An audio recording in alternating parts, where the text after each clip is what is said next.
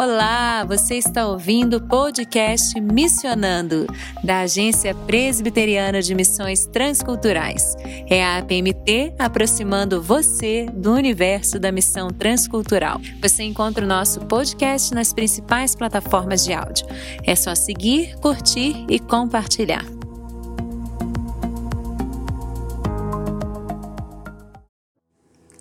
Olá, querido ouvinte do podcast Missionando. Eu sou Tabata Mori, missionária e jornalista, aqui agora com você para mais um Vidas que Inspiram, trazendo a biografia de mais um grande avivalista do século XVIII, George Whitefield, o pregador ao ar livre, a quem o também grande Jonathan Edwards, que já foi tema do nosso podcast, escreveu o seguinte: Você está entre os que são assistidos pelas bênçãos dos céus, aonde quer que vá.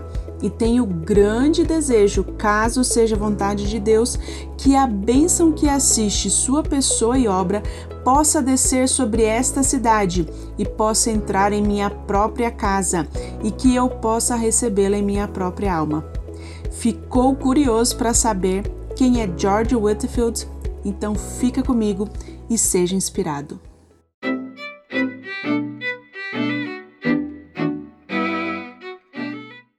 George Whitfield nasceu em Gloucester, Inglaterra, em 1714. Por volta dos três anos ficou órfão de pai e a sua mãe se casou novamente e assumiu Belwyn, que era uma taberna, pensão, mas sem conseguir prosperar nos negócios, ela não pôde dar a George as melhores oportunidades de estudo. Ele estudou então em uma Free Grammar School em Gloucester mesmo.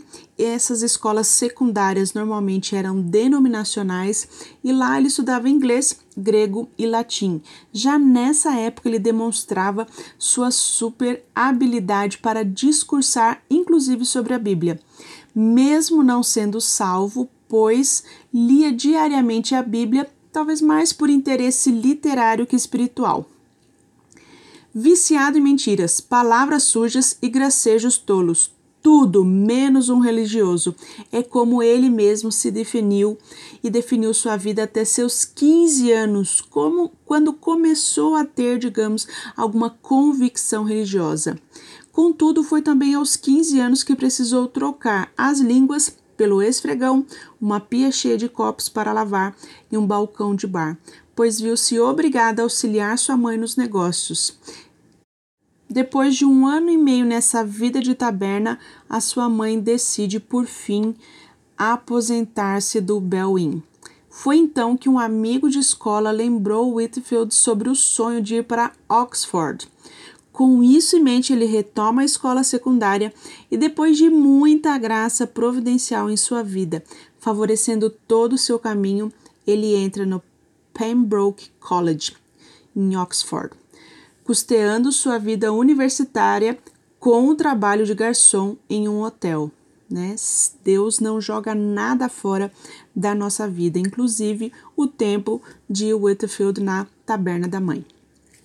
Mas foi lá em Oxford que suas poucas convicções se amadureceram para um sólido e decidido cristianismo. Nas suas próprias palavras sobre Oxford, ele diz: Este lugar onde Jesus se revelou a mim pela primeira vez e me deu um novo nascimento. Daí para frente, a sua vida universitária foi marcada por estudos bíblicos no dormitório, visitas à prisão, lendo para os prisioneiros, fazendo o bem que podia. Também nessa época cruza o seu caminho John e Charles Wesley, que tinham ideias semelhantes sobre vida cristã.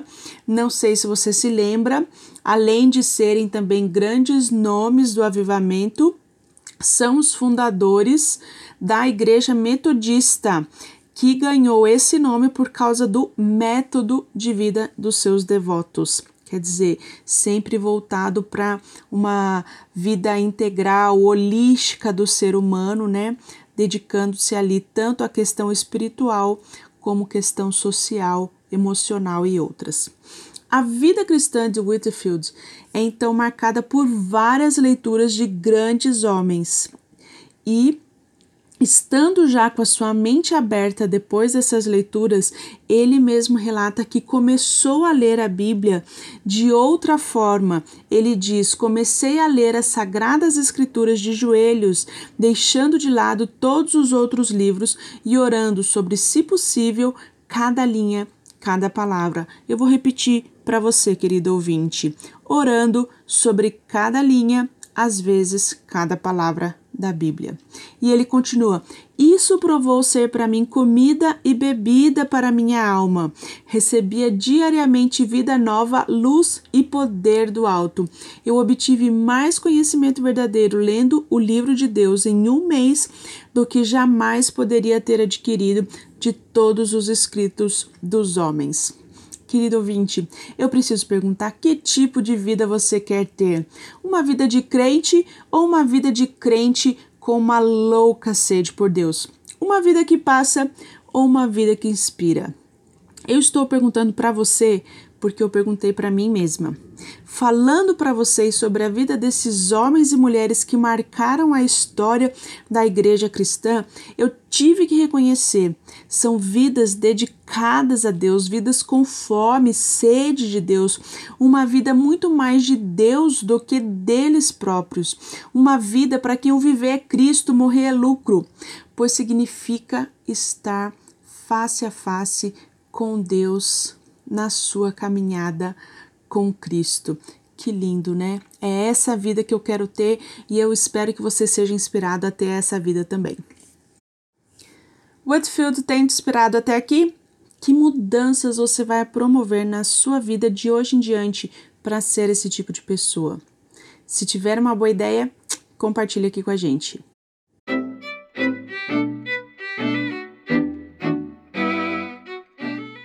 Aos 22 anos, em 1736, George Whitfield é ordenado ao Sagrado Ministério pelo bispo Benson da Igreja Anglicana da Inglaterra em Gloucester.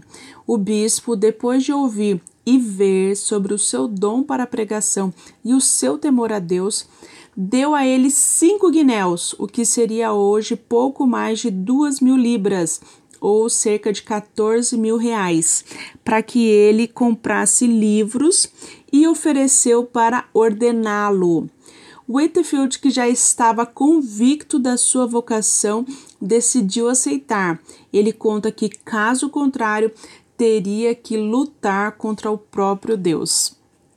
Logo após sua ordenação, ele se forma em bacharel em artes em Oxford e começa a sua vida ministerial assumindo a Capela da Torre em Londres. Já dando início ao seu ministério itinerante, ele prega ali em várias igrejas da cidade, sendo desde sempre muito popular. Isso aí não foi algo que ele simplesmente conquistou. A gente vê pela história de Whitfield que Deus deu isso a ele, Deus o prestigiou com o clamor do povo, né?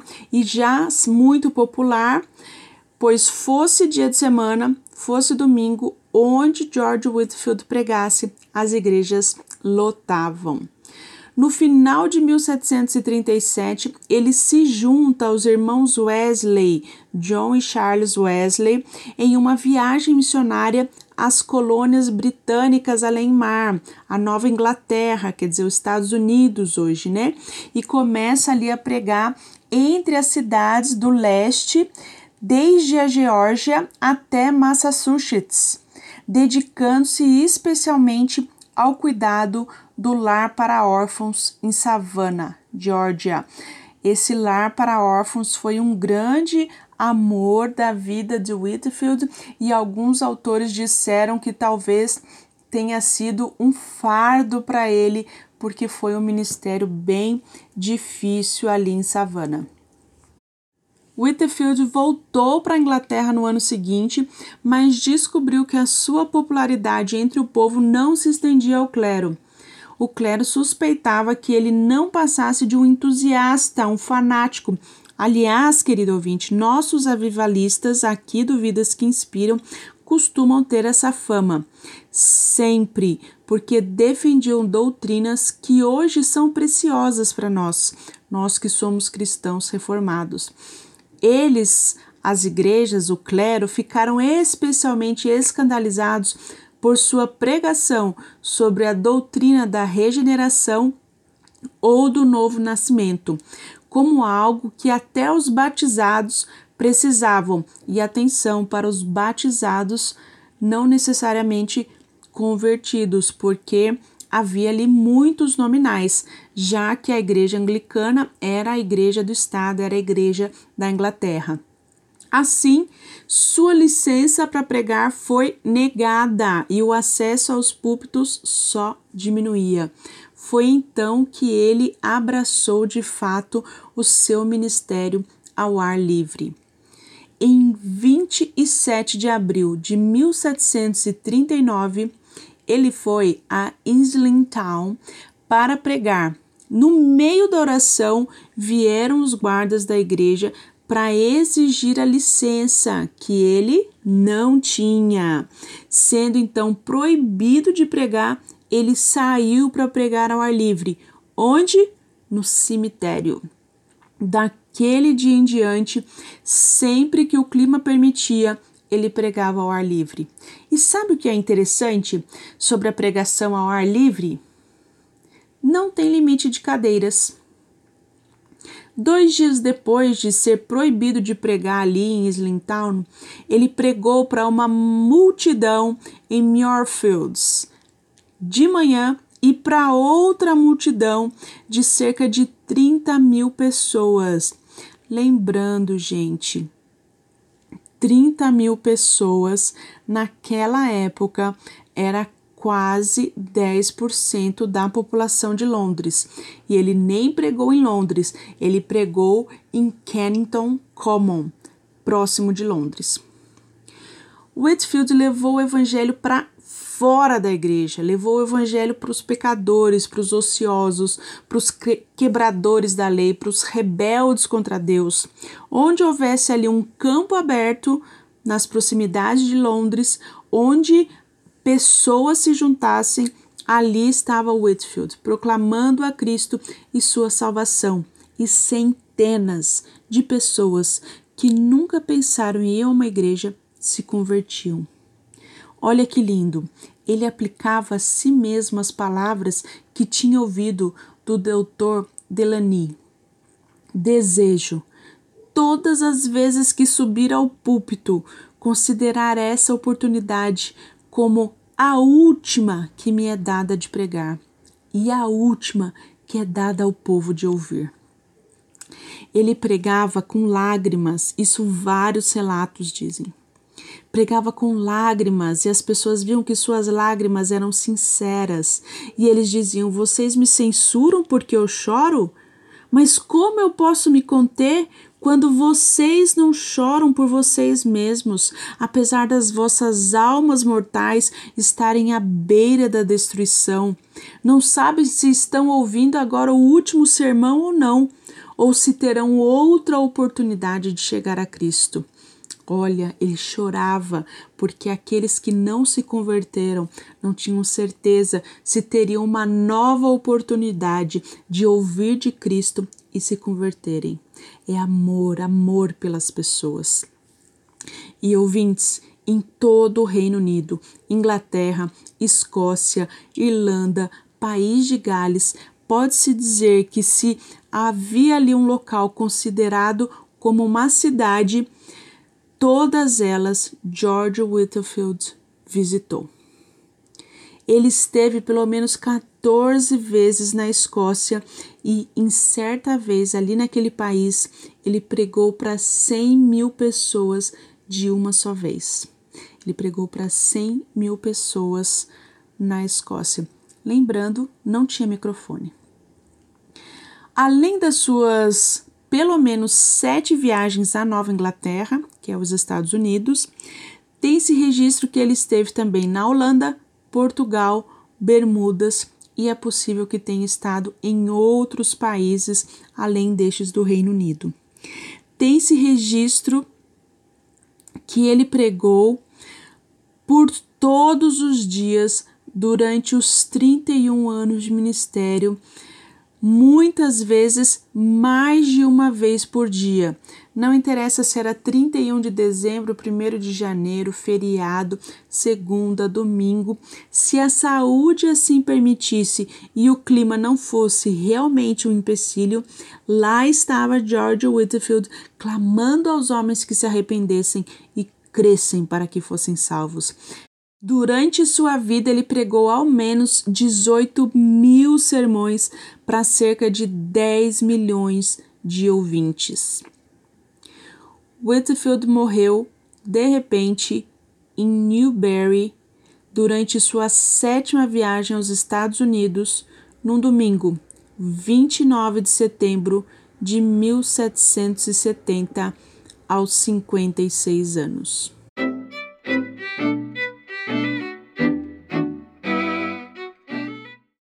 Queridos, depois de falar de uma vida tão inspiradora, eu não poderia deixar de desafiar você, não é mesmo? Quero desafiá-lo a andar nos passos de George Whitfield. Nós já falamos aqui no nosso podcast Missionando sobre o contexto da própria Inglaterra. Então hoje eu gostaria de desafiá-lo ao trabalho da Escócia. Ouça agora a nossa missionária e o pastor Denis falando sobre os desafios nesse país. Saudações da Escócia, de Glasgow. Nós estamos na Escócia, em Glasgow, já faz uh, cerca de 16 anos. A Escócia é um lugar muito lindo, muito verde e por causa das muitas chuvas. A Escócia tem uma herança cristã muito rica e ela, a Escócia foi um país que enviou muitos missionários para muitos lugares, inclusive para o Brasil. E todos devem lembrar do João Knox, que foi um dos reformadores escoceses. E aqui o moto de Glasgow é que, que Glasgow floresça com a pregação da sua palavra e os louvores do teu nome. É uma herança rica é, aqui em Glasgow também. Mas hoje a Escócia é um país pós-cristão, onde a maioria se diz ateu, ateu e não quer nada, saber nada de Deus.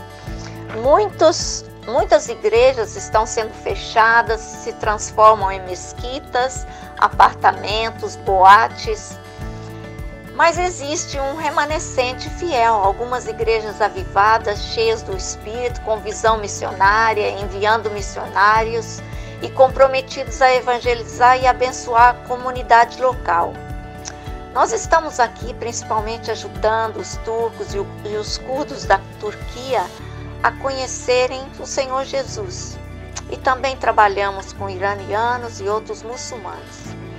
Mas, claro, ao mesmo tempo, nós fazemos amizade com os escoceses, onde nós os encontramos no dia a dia, no supermercado, nos colégios e especialmente com os nossos vizinhos. Tem uma tem cerca de nove anos que nós estamos nessa área e nós desde que chegamos nós temos orado para que os os escoceses da área possam conhecer Jesus e usamos a, a oração de Abacuque que fala que eu falo que, que essa área possa ser cheia do conhecimento da glória de Jesus, como as águas cobrem o, o mar. E assim nós temos tido muitas oportunidades e a, a área faz muitas atividades, tem uma sociedade especial que faz muitas atividades. Nessas atividades, às vezes, decoramos as janelas. E agora nós temos as nossas janelas decoradas com Natal. E eu tenho orado para que as pessoas que virem as janelas nunca esqueçam a imagem e possam é, ficar com essas imagens até que eles conheçam Jesus. Então, assim, nós cremos que um dia a Escócia voltará para o Senhor. Olá, meu nome é Denis Benjamin e sou pastor da Igreja Presbiteriana de Osasco e hoje eu gostaria de falar com você sobre um país que está no meu coração, a Escócia. A Escócia é conhecida mundialmente pelos seus castelos, pelas suas paisagens bucólicas, pelo seu estilo de vida clássico e também contemporâneo. Contudo, a Escócia, ela nos traz grandes desafios para o campo para a missão, para a pregação da palavra de Deus. Estive lá em 2010 e pude contemplar um pouco da realidade em que está a igreja escocesa. Certamente encontrei irmãos muito piedosos que ainda permanecem confiando na palavra de Deus, confiando em Jesus Cristo, porém também me deparei com uma igreja que está secularizada Igrejas que outrora foram marcos da fé cristã transformaram-se em museus, transformaram-se em lanchonetes, transformaram-se em danceterias e até mesmo mesquitas de, de, muçulmanos. A Escócia nos traz grandes desafios para a fé cristã. Temos poucas igrejas ali que ainda permanecem fiéis à palavra de Deus, sustentando a verdadeira doutrina, da, a sua verdadeira doutrina contudo com grandes desafios, tendo em vista que temos grandes áreas rurais que precisam ser novamente evangelizadas e muitas igrejas que não têm pastor. Nós precisamos envidar esforços para poder fazer com que a semente do Evangelho floresça mais uma vez na Escócia. A Escócia, que foi a terra de John Knox, um grande reformador que, saindo ali dos pés de Calvino, que aprendeu tudo aos pés de Calvino, ele pôde então incendiar, reformar aquela igreja, reformar aquele país. Um país onde trabalhou George Whitefield, que com seu é, sua paixão pelo evangelho, pelas almas, transformou esta cidade, esta terra que é conhecida como o berço do presbiterianismo.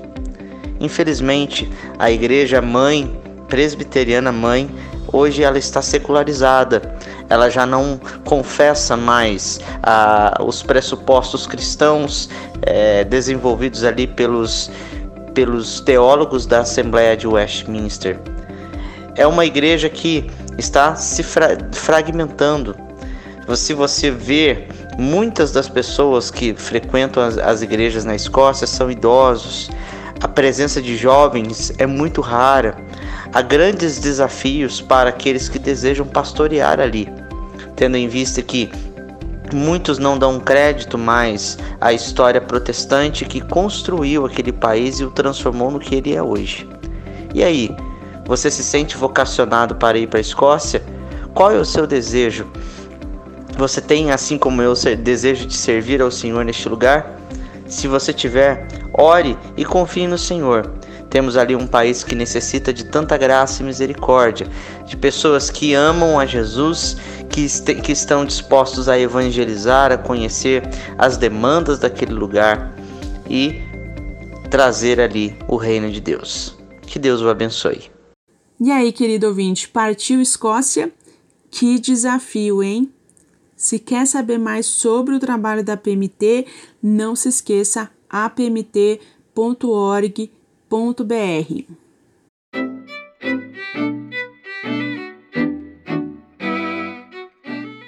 Agora, querido ouvinte, eu gostaria de trazer algumas outras informações específicas sobre a vida de George Whitfield, esse avivalista usado pelo Senhor em seu tempo, mas também aqui agora para inspirar você e eu algumas informações que não poderiam ficar de fora.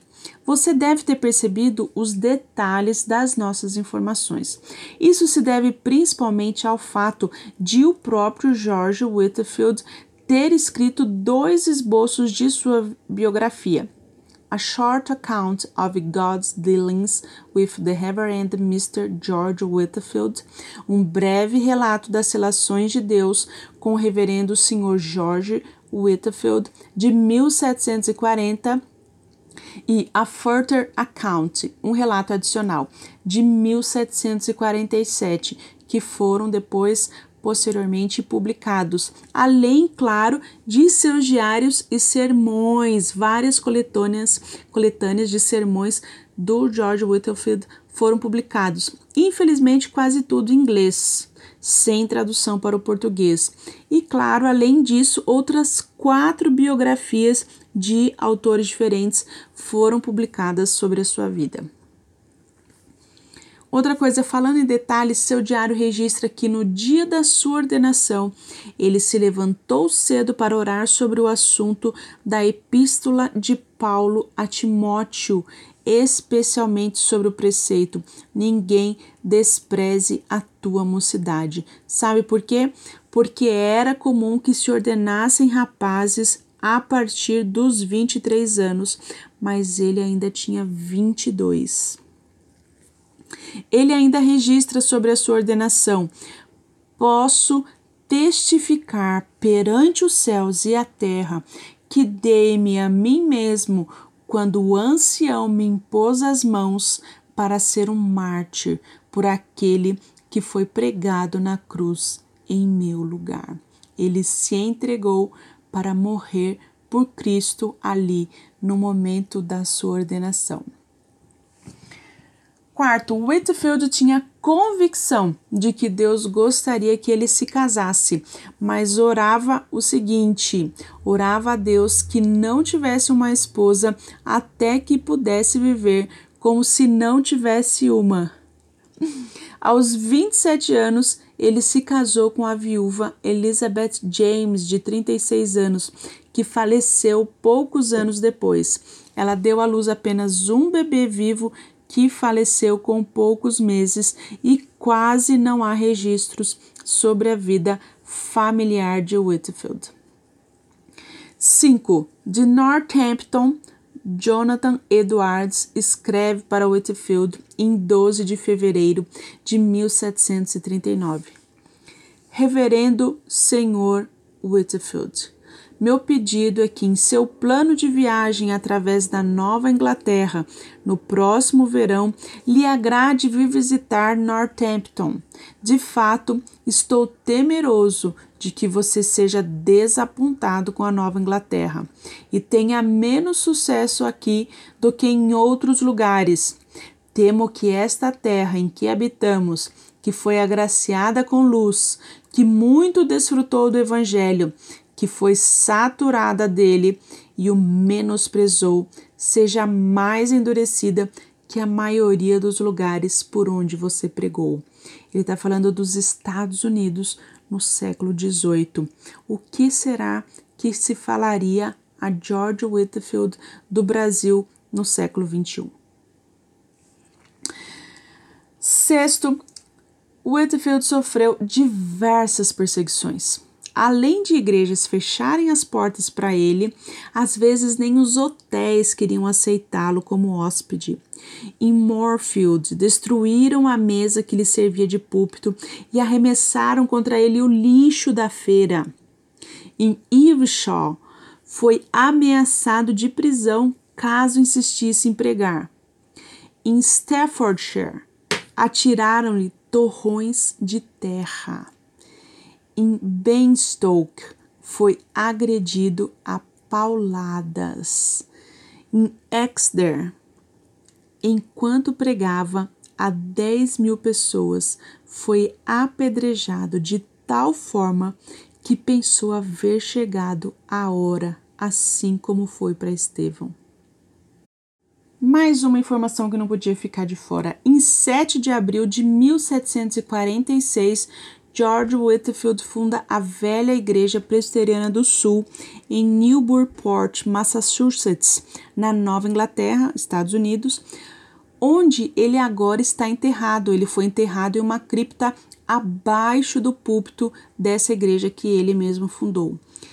Seu amigo John Wesley, de volta à Inglaterra, pregou três sermões fúnebres em cultos realizados em sua homenagem, sempre com uma multidão de pessoas para homenagear esse homem, George Whitfield. Anos depois, em 1828, ali na igreja de Newburyport, foi erguido um memorial em sua homenagem. E nossa última informação ele é comumente associado à fundação da Igreja Metodista por causa especialmente da sua amizade com John e Charles Wesley. Contudo, o metodismo só rompeu com a Igreja Anglicana da Inglaterra depois da morte de Whitefield. Então, ele foi é, ali vinculado à igreja até o fim de seus dias. Embora nos Estados Unidos ele era de ordem calvinista e fundou ali a igreja presbiteriana em Newburyport, como a gente viu.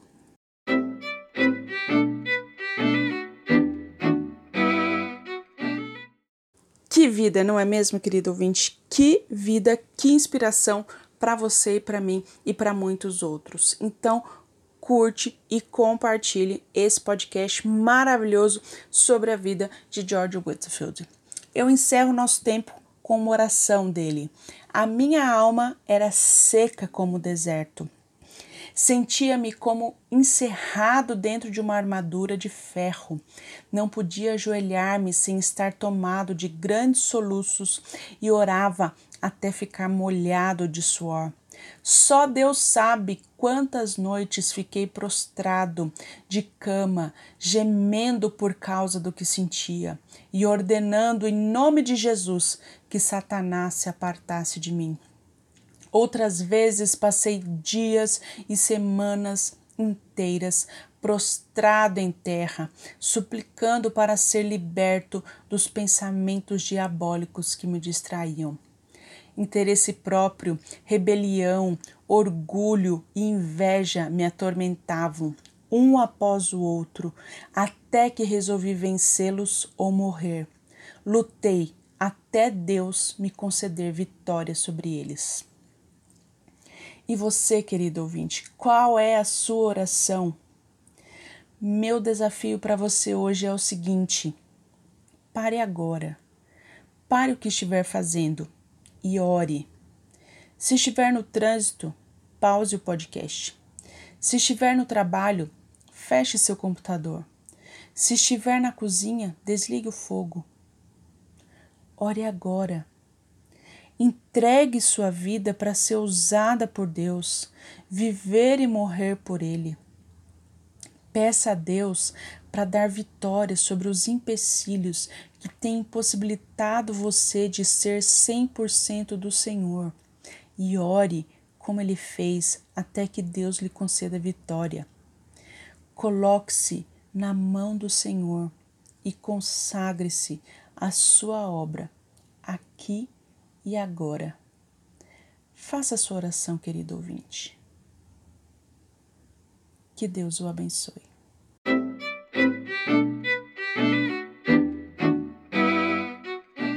O Vidas que Inspiram de hoje contou com informações de apmt.org.br,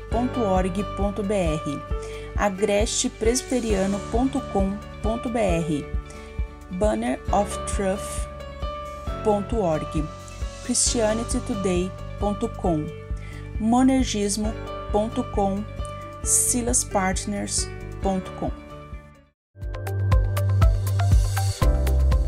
E este foi o podcast Missionando, uma produção da equipe de comunicação da APMT, sob coordenação de Isabela Silveira, produção e locução de Fernanda Muniz, Raquel Henrique e Tabata Mori, edição de áudio de Ronaldo André e técnico Kleber Macedo.